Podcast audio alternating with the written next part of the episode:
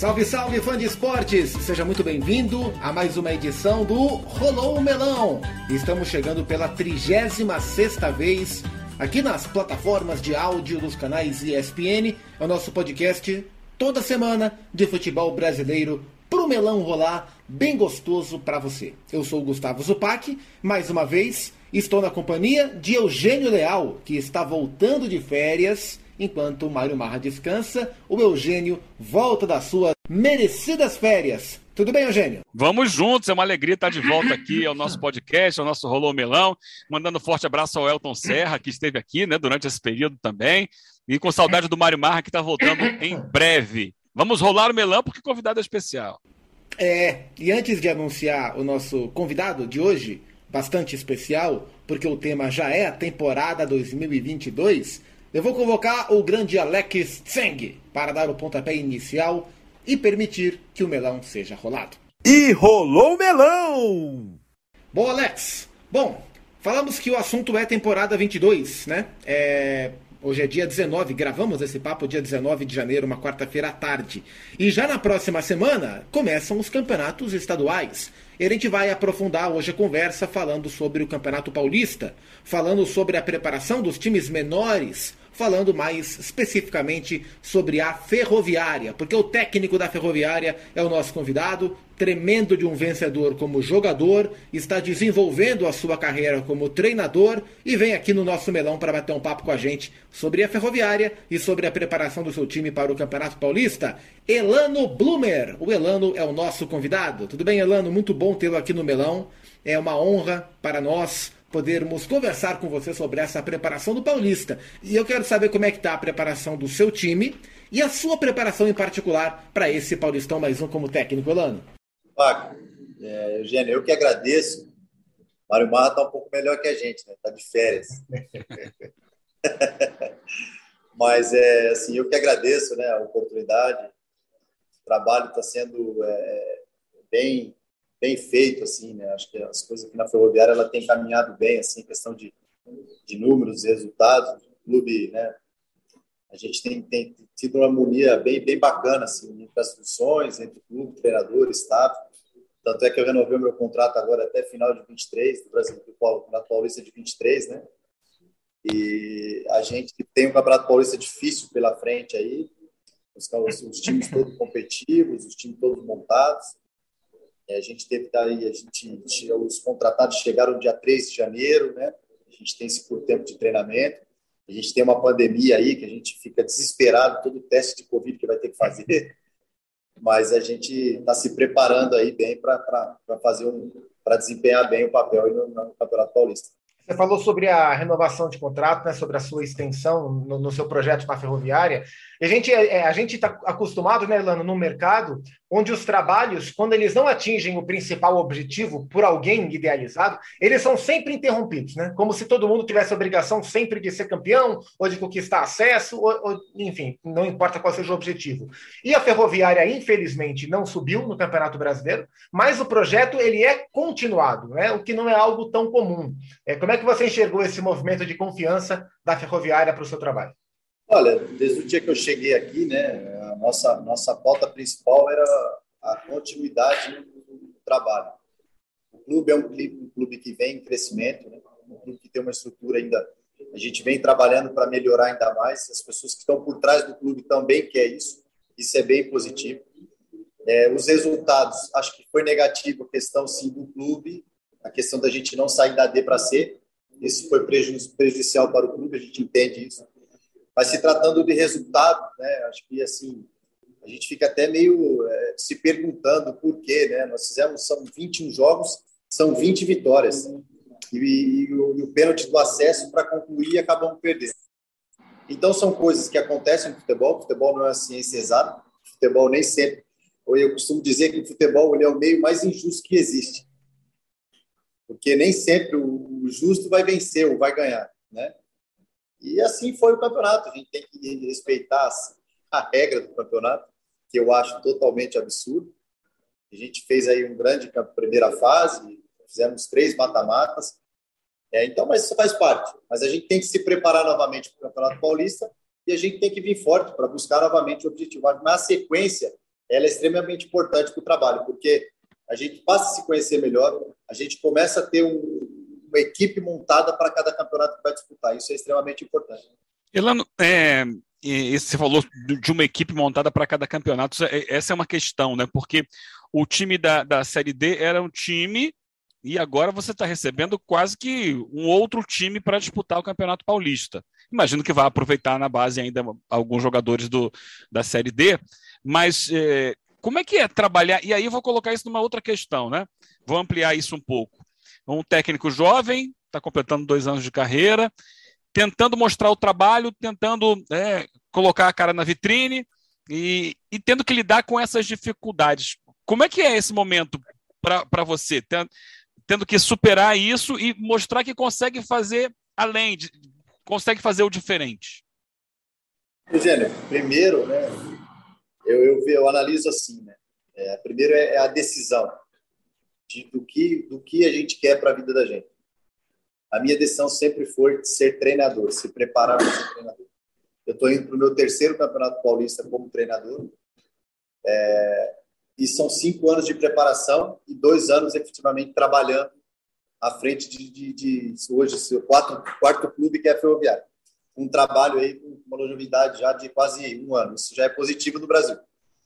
É, e dentro da, da, das experiências que eu vinha tendo, e todo desse, desse trabalho que a gente faz para se tornar treinador, é a gente passa por esse processo. O início ele é, é, é, é difícil, não é assim. O primeiro degrau da escada é sempre mais alto. É assim a vida.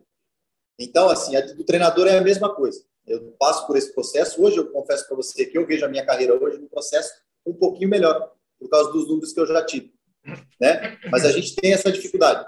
Monta time três vezes, aí tem que ter a dificuldade para montar de novo, e com isso tem que ter os resultados para a gente ganhar campo dentro da profissão. Né? E assim, eu acho que isso é inevitável.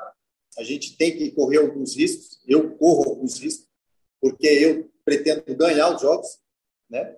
Essa é a minha maneira de pensar de jogar futebol. Eu, lógico que em algum momento eu não consigo fazer tudo que eu quero, porque eu não tenho time um ano na minha mão, eu tenho de time de dois meses, né? Então, algumas dificuldades a gente vai ter. Isso é natural. Mas eu acho que, sim, com toda essa dificuldade que nós temos, eu sempre passo para os meus atletas. O que a gente não pode deixar de ter é o quê? É a vontade de ganhar. É o empenho dentro do campo da gente executar qual for o formato que nós vamos jogar. Porque nós vamos jogar com os adversários que eles estão à frente da gente. Eles estão à frente de tempo, eles estão à frente de estrutura, vão enfrentar o Corinthians, ele é favorito para vencer.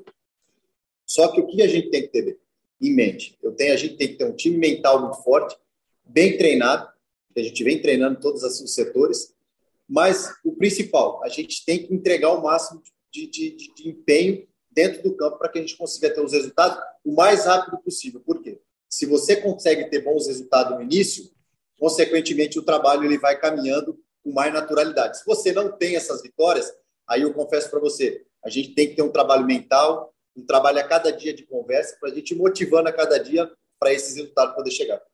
O, o a gente acompanha a Ferroviária já há bastante tempo, né? E, e nas últimas semanas, né, o tema SAF, Clube Empresa, né, dominou a pauta aqui dos programas por causa de Cruzeiro e Botafogo e dos próximos que virão.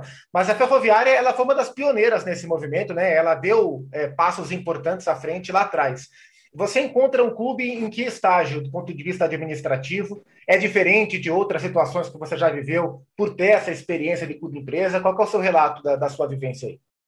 Olha, eu, eu, eu, trabalho muito tranquilo aqui dentro da Ferroviária. Né? Tem, nós temos assim o, o Saúl, né? que, é o, que, é o, que, é o, que tem a maior porcentagem né, de, da compra do clube. É, nós temos assim é importante o Pedro, né? que hoje ele está na, na, comissão do, do, Ronaldo lá no Cruzeiro.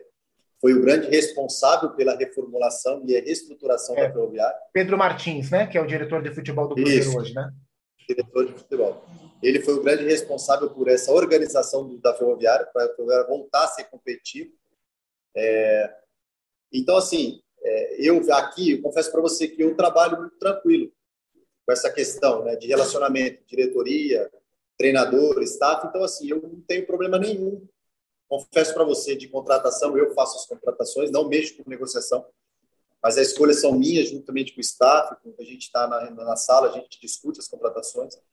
É o lado financeiro. A gente, a gente trabalha sempre, eu gosto de trabalhar sempre no orçamento que é passado para contratação. Eu costumo não passar, porque é, eu acho que tem que ter uma regra. A gente pode ir até aqui. A base do clube também é boa.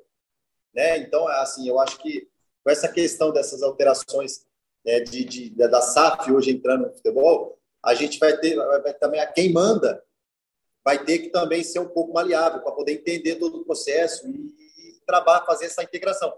Porque todas as pessoas que estão no clube elas são importantes, né? Mas também essas pessoas que estão colocando dinheiro, sem eles não tem como organizar. Então o processo é um pouco de é, todo mundo vai ter que ceder um pouco. E a ferroviária ela está passando um pouco por esse processo. Ela já está um pouco à frente por causa do tempo.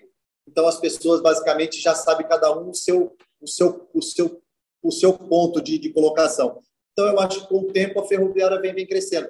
Aí o ponto principal de tudo isso, da ferroviária, falando da ferroviária, é a luta que a gente precisa sair da Série D, para que o clube dê um salto de qualidade de disputar a Série C, com possibilidade de chegar à Série B, porque é um clube que tem potencial para isso.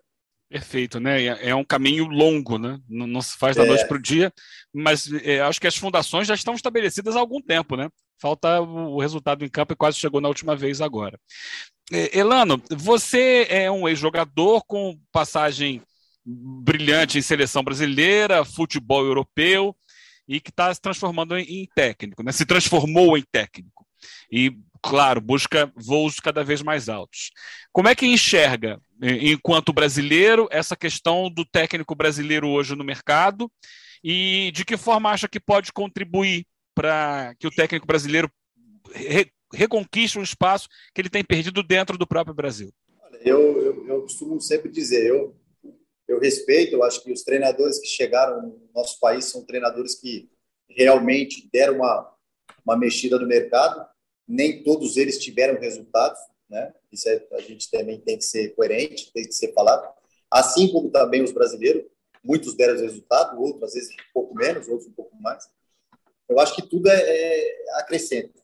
Né? Acho que a gente não pode criar. É, eu sempre digo, eu tive agora um jogo treino contra o, Novo Horizontino, eu estava com o Condé conversando sobre justamente sobre isso, sobre a gente, a gente, os treinadores, acho que precisava sentar na mesma mesa mais tempo para a gente dialogar sobre o futebol. Então a gente não é adversários, a gente é, a gente pode ser amigos e fazer a mesma coisa. Eu acho que o mercado ele é importante para todo mundo. A única questão que eu acho que a, a, a classe, a classe de treinadores brasileiros, e eu me incluo nela, é a questão da, da, das formações. A gente não consegue trabalhar na Europa ou em qualquer outro lugar sem a gente ter a formação da UEFA. Né? E os treinadores do Brasil que vêm de fora, que vêm com qualidade, têm condições de trabalhar como os trabalham, mas no Brasil eles chegam e entram e trabalham.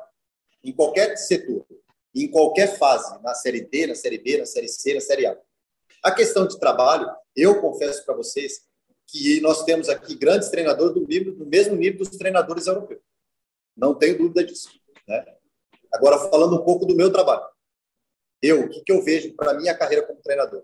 Eu não quero, não pretendo dar passos largos sem eu achar que é importante para a minha carreira, mesmo o trabalho sendo muito importante como eu tive agora as propostas para eu sair, eu pretendi ficar, por quê? Eu acho que treinador, eu penso agora na minha carreira como eu pensava como jogador. Eu acho que são, você tem que construir uma base bem forte, porque quando você chega no topo, você não pode errar.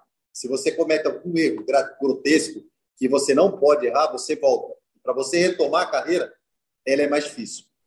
Então, a minha, a minha, a minha, a minha fase como treinador ela está sendo de construção. Então, eu vejo de dois, três anos de trabalho, eu já vejo eu hoje num trabalho melhor do que há dois anos atrás. Então, é isso que eu tenho buscado. Então, daqui a dois anos para frente, ou um ano para frente, eu já visualizo outras situações. Né? Eu me, me sinto, assim, confesso para você, Eugênio, é, no nível do trabalho normal de Série A, confesso para você, porque eu me preparei há muito tempo para já estou há cinco anos me preparando, e eu tenho 20 anos de carreira como jogador. Eu não posso abrir mão disso. Eu vivi em, em vestiário em três, quatro países diferentes. Eu convivi com pessoas de toda a nacionalidade. É, é, eu vivi com times muito bons. Eu vivi com seleção boas. Então, é, eu não sou jogador, eu sou treinador. Mas tudo que eu vejo no mundo do futebol, eu, eu trago para minha vida como treinador.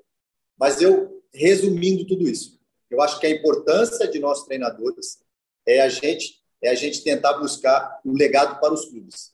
O que, que eu tento fazer dentro do meu trabalho? Na Inter de Limeira, eu fui para ajudar. Eu consegui construir legado, a Inter de Limeira está indo para o seu terceiro Campeonato Paulista.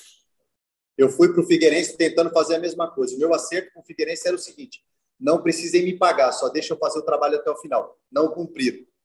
Aconteceu o que aconteceu. Eu vim embora. A Ferroviária me deu uma estrutura de trabalho. Eu vim para cá com tempo de trabalho, a gente vem tantos resultados no Campeonato Paulista, na Série D, e agora a gente vai ter outras missões pela frente. Então eu acho que assim, a gente precisa deixar um legado, independente do tempo que a gente deixa no clube.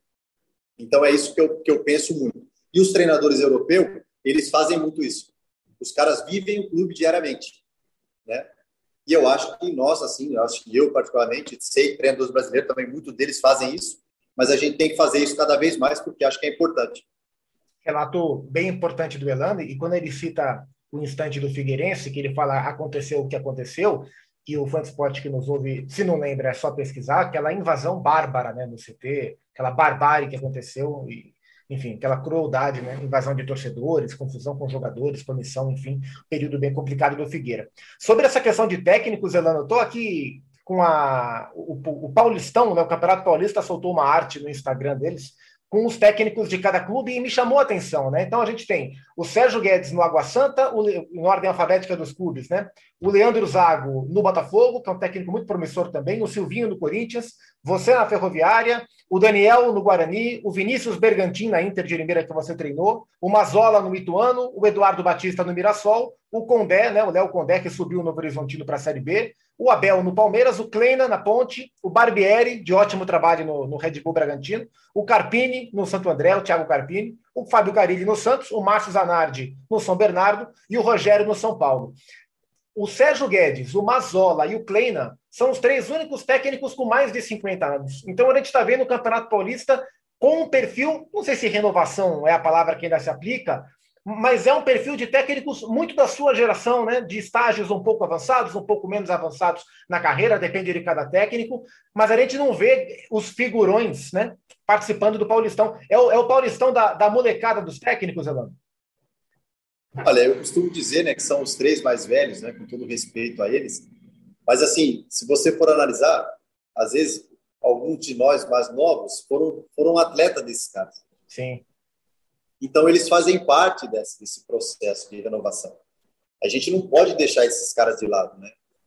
A gente não pode deixar a Parreira para trás, a gente não pode deixar Vanderlei, Zagallo, o Abel, que está aí para o Fluminense, é, entre outros treinadores, que, que, nós vamos ficar aqui numerando milhares de treinadores que foram importantes para o processo do futebol brasileiro, ter as conquistas e ser o que é, ser o melhor do mundo, né? Então, assim, mas é natural esse processo. É assim como o jogador. A gente chega com 35, 36, 37, a molecada vem empurrando. Né? E a gente tem que, que se, se, se coçando ali para poder é, continuar no, no, espaço. E assim é natural. Hoje a gente tem aí uma série de. Os outros estados também têm muitos treinadores jovens. Então, assim, a gente é uma coisa natural, né?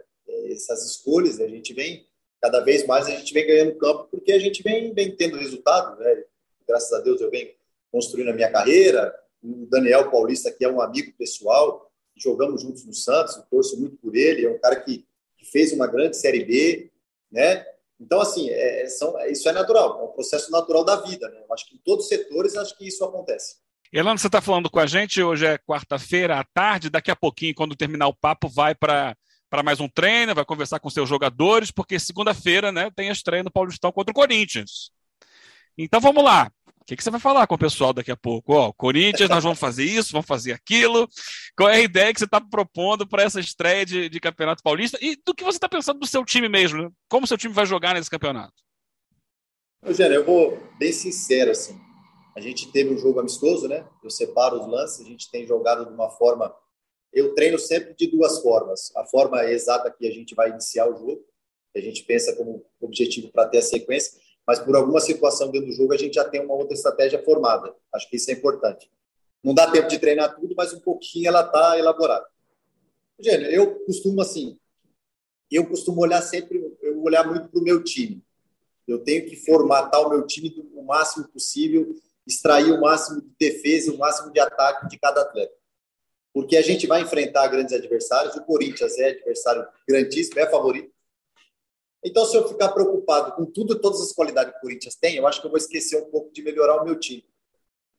É, então, eu tenho feito um trabalho para o jogo do Corinthians, consequentemente, para a sequência do Campeonato Paulista, ela tem que ser a mesma coisa.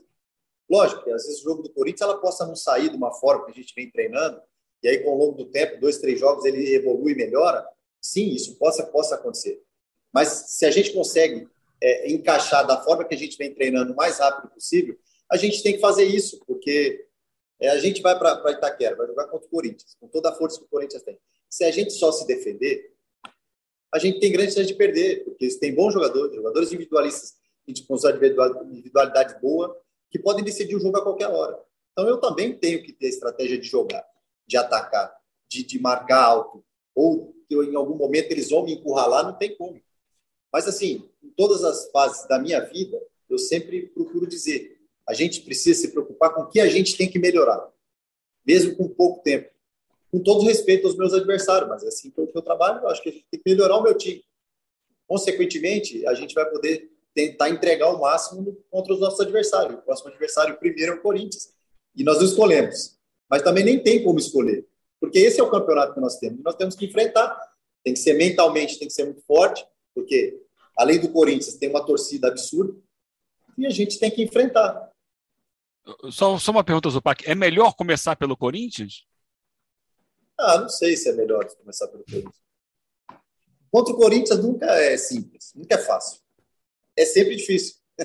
E começar mal é um problema, né? Você já o, falou sobre isso. Não, e o Paulistão tem esse, esse, essa armadilha, porque é, é o campeonato que classifica para a Série D, mas ao mesmo tempo é um campeonato muito disputado, num tiro curto, né? Que, que, que tem a zona de rebaixamento sempre como preocupação, né? Então, um, um time que começa mal o Paulistão sempre corre esse risco e tem pouco tempo para recuperar. O, o Elano, no duelo contra o Corinthians, você vai reencontrar é, dois jogadores, né, em especial, que trabalharam com você. Um vai ficar no banco, que é o Raul Gustavo. O outro vai jogar, que é o João Vitor. Os dois zagueiros você comandou emprestados na Inter de Limeira. É, e o João Vitor teve na última temporada um crescimento absurdo. Para muita gente, foi um dos melhores zagueiros do Brasileirão. Um zagueiro de uma velocidade que chama muito a atenção, né? como ele consegue é, ser veloz e já propor o jogo como zagueiro também. É, queria que você falasse um pouco desse reencontro e como é que você vê o crescimento do João. Olha, eu, o Raul um pouco menos, né? Que o Raul veio depois da parada da pandemia, né? O João foi titular comigo o campeonato inteiro. É, não sei se vocês sabem, mas o João fazia atletismo. É, é, é, compre... é perceptível, perceptível. É, por isso que ele é muito rápido, né? Então, assim, quando eu tive no Corinthians, né, foi um menino assim que estava no sub-23 e eu tinha na Inter de Limeira uma defesa um pouco mais com uma idade mais elevada, um dos jogadores mais técnicos e um pouco mais lento. Eu falei, não, eu preciso arrumar um menino de velocidade. E com a minha sorte, assim, né, com a ajuda do Carilli também, eu consegui é, é, trazer o João. E eu fico feliz, né, reencontrar, assim, é, eu acho que a, grande missão do treinador também, que é, a questão, assim, eu, eu levo muito lado humano dentro do meu trabalho. Eu poder realizar o sonho desses meninos, né? Eu realizei, assim, ajudei a realizar eu coloquei para jogar, o João deu conta do recado e hoje é mérito dele. O Lucas Braga no Santos, a mesma coisa. Então, assim, é a gente, eu como treinador, a gente coloca, mas quem faz são os atletas. Eu acho que é mérito dele. Eu fui apenas uma, um instrumento de Deus usado para escolher, para trazer para o meu time e, consequentemente, acho que é o mérito é dele. Mas é muito, é muito prazeroso, né? Você está na beira do campo e eu ver um cara jogando no Corinthians hoje, um zagueiro titular, e reencontrar assim ele bem, né? Até brinquei, mandaram mensagem para mim, falou: a minha camisa está reservada para o senhor. Então, isso é muito bacana, né? É, isso é muito legal mesmo. E aí, pensando nesse elenco agora, você que você dirige para esse campeonato paulista, tem situações semelhantes? Tem, tem jovens assim que você conseguiu é, escolher e, e pensar e de repente vão estar tá é, aproveitando essa oportunidade, que é uma grande vitrine sempre, o Campeonato Paulista, né? Vão estar aparecendo diante de, de grandes clubes. É, como é que foi essa formação? Eu sei que tem alguns jogadores experientes, né, como o William Correia no meio-campo e outros, mas também tem essa, essa característica de pensar alguns jogadores que é, vão saber, vão poder aproveitar a vitrine? Tem, tem, tem sim, jogadores experientes. Eu tenho uma mescla, eu tenho basicamente assim, eu contratei de 12 a 13 jogadores. Né? É, tinha sete oito jogadores que ficaram da Série D comigo, né? também, que permaneceram no clube. E, consequentemente, os outros, o, outro, a restante, o restante é tudo, é tudo jovem. Eu tenho, eu tenho já o Medina e o Júlio, né? que já está comigo aqui desde que eu cheguei, já estava no profissional, tem 21 anos, e eles entram na lista B, isso é importante, né? Porque eu consegui contratar mais dois para o lugar. É, aí subiram comigo aqui, tem o Pedro Acácio, o Malheiros, o Ian, o, o Benazzi, um goleiro de 17 anos, com 1,90m. É, quem mais? Assim, são esses atletas que já estão fazendo parte do elenco, já estão treinando no profissional. Acabaram a Copa São Paulo e eles se apresentaram no dia seguinte comigo.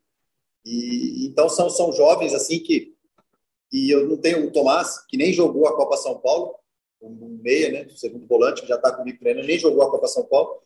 Então assim, eu acho que essa mescla ela é importante, é importante porque eu acho importante ter essa juventude, porque o futebol hoje é muito dinâmico e corrido. questão do Covid, a gente não sabe. A gente precisa do lado físico hoje de todo mundo. E, e, e também são jogadores que têm qualidade para entregar. Eu acho que isso é importante. A mescla do, a, os mais experientes dá uma sustentação para os jovens. Eu acho que isso é importante. Então, assim, eu acho que essa mescla, acho que ela faz parte do trabalho devido também ao lado financeiro, né? Eu não consigo contratar todos os jogadores que eu quero, mas eu fico feliz daqueles que eu consegui trazer. Eles escolheram estar na Ferroviária. Eu falei com todo mundo, eu ligo para todos eles, conto, explico do projeto. Pô, vem para me ajudar e vamos correr junto. E todos eles disseram, professor, eu vou com o senhor aí, quero ajudar. Então, acho que isso é, é importante, porque é aí que se começa. A gente, dentro de toda a dificuldade, a gente remar junto. Eu acho que isso é positivo. Ou mais velho, ou mais novo, a gente ir para o mesmo lado. Eu acho que isso é bom. Boa. Vou fazer a última para fechar, porque a gente está gravando esse papo numa quarta-feira à tarde, e daqui a pouquinho começa o treino. O Elano tem um vídeo para passar para a turma. É, e Elano, a gente. Estou curioso com esse vídeo, esse Não, treino eu, aí, Eu queria participar um dia disso aí para ver esses vídeos. É, é, é, algo que a gente fica aqui confabulando como é que é, né? Tá, tá feito o convite para vocês virem participar e ver como é que é. Boa, Opa, vai ser legal. Vamos muito, agendar. Muito bom. E, Elano, a gente está vivendo uma época em que os clubes reclamam muito do calendário. O calendário, de fato, ele é os clubes de, de elite, né? os que têm o calendário o ano inteiro, né? são realidades distintas. O calendário ele é muito sufocante para o atleta, você foi atleta, você sabe. E sempre se olha o, o campeonato estadual como o ponto que deveria ser mudado para os clubes grandes poderem ter uma temporada mais tranquila. Mas é o que eu falei, existem realidades e realidades. Você acha justo que se olhe para o Paulistão e falar ah, isso aqui ou tem que acabar, ou tem que mudar constantemente? É, sendo que hoje você vive a realidade de quem não tem esse calendário o ano inteiro, né? Quem, dos clubes que precisam do Paulistão para se estabelecerem. Como é que você vê esse olhar sobre esse campeonato? Ah, eu acho difícil, acho que é muito cruel falar em acabar né, no estadual. É, assim, a gente, gente, eu tenho trabalhado assim hoje, no fim de Ribeiro e agora na, na Ferroviária. Eu fiz uma amistoso aqui contra o 15 de Piracicaba o tanto que esses caras sonham jogar o Campeonato Paulista, sabe? O torcedor, ele, o torcedor do interior, ele espera esse momento, né, para poder ir ao estádio, para trazer a família no estádio. É, mas eu acho que a gente precisa repensar pro lado dos times grandes. A gente, a gente os meninos, os caras que jogam também aí, Libertadores, Copa do Brasil, todo momento, tem um calendário o ano, ano inteiro pesado. É, a gente, a, porque o que acontece? É, cada um tem o seu interesse, né? E a gente precisa entender uma coisa: o maior interesse para todos tem que ser o quê? A melhoria do futebol, só isso. A gente sabe que a gente precisa de recursos, precisa de patrocínio, a gente precisa de marcas, a gente precisa de todo mundo. Só que, assim, a gente, a, gente, a avaliação que a gente tem que fazer é o seguinte: será que isso não está prejudicando o futebol? Se está prejudicando o futebol, tem que ser alterado, a gente tem que remar para o lado do futebol. Não para o lado do Elano, ou para o lado do Carilho, ou para o lado do Abel, ou para o lado do Luxemburgo. Não. A, a, a ideia é o quê? A avaliação. Está prejudicando o desempenho do futebol? Tá. Então a gente precisa se repensar. Porque a gente tem que ter melhoria no campo.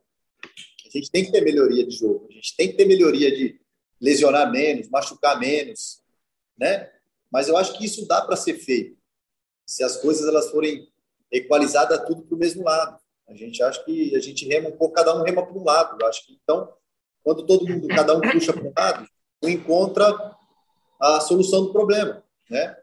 Não é fácil. Ah, é simples resolver isso? Não, não é simples. Mas eu acho que é possível. E se fosse simples, né? A galera já tinha. Alguém já tinha resolvido. Quanto a isso, nenhuma dúvida. Bom, meus amigos, melonistas, é, você que nos ouve já está acostumado, né? A gente traz de semana em semana, ou quando possível, dicas literárias para o fã de esporte que gosta de curtir um livro sobre futebol, de alguma forma ligado ao esporte que nos apaixona. Há duas semanas eu falei sobre o livro do Abel Ferreira. O Abel lançou o livro sobre as conquistas dele da Libertadores do Palmeiras. É, e a gente continua falando de Palmeiras, né? Porque um outro não pelo Verdão lançou um livro esta semana, o Auxiliar Técnico do título brasileiro de 2018. Ele é técnico também, né? Ele está auxiliar, foi zagueiro. O Paulo Turra, auxiliar técnico do Filipão, lançou esta semana o livro O Futebol que Não Se Vê. Sobre as nuances do jogo, sobre os detalhes de uma partida que muitas vezes passam batido na análise ou na discussão do torcedor ou do jornalista, muitas vezes do próprio é, do próprio personagem ligado ao futebol, né? Então o Paulo Turra lançou o livro O Futebol que Não Se Vê. Acompanhei o lançamento através das redes sociais de muitos amigos que lá estiveram presentes. Desejo boa sorte ao Turra nessa empreitada. E o esporte que tiver interesse, procure aí no seu site predileto, na sua livraria predileta, o livro do Paulo Turra, O Futebol que Não Se Vê. Sucesso ao Paulo Turra. E sucesso também ao Elano Blumer, o técnico da Ferroviária, que foi o nosso convidado nesta última edição do Melão antes de começar os estaduais, né? Por isso o tema. Então, boa sorte, Elano, para você. Obrigado pelo papo. Sempre bom te ouvir. Você é um grande cara do futebol, uma pessoa muito importante do futebol brasileiro. E a gente deseja a você muito sucesso, não só nesse Paulistão, mas na sua trajetória pela Ferroviária e também na sua carreira como técnico. Boa sorte, companheiro. Paco Eugênio, eu que agradeço, cara. Obrigado aí pelo bate-papo, né? Dá um abraço no Marmar, trabalhamos juntos na ESPN grande, grande mineirinho, né? e um, um bom ano para vocês aí, Deus abençoe, né? E vamos para a luta. Um grande abraço e obrigado pela oportunidade. Boa, Eugênio Leal. Semana que vem estaremos juntos para mais uma edição do Melão, Eugênio.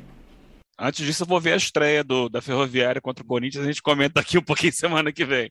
É isso. E você, fã de esportes, muito obrigado pela companhia e mais uma semana, pelas mensagens, pela audiência, pelo feedback. A gente sempre tem um carinho muito especial pela maneira que você cuida do melão com a gente, né? Juntos a gente vai plantando a sementinha do melão para que ele seja cada vez mais frutífero, né? Cada vez mais perpetuado na podosfera do Brasil. Fã de esportes, até semana que vem. Cuide-se e a gente se vê.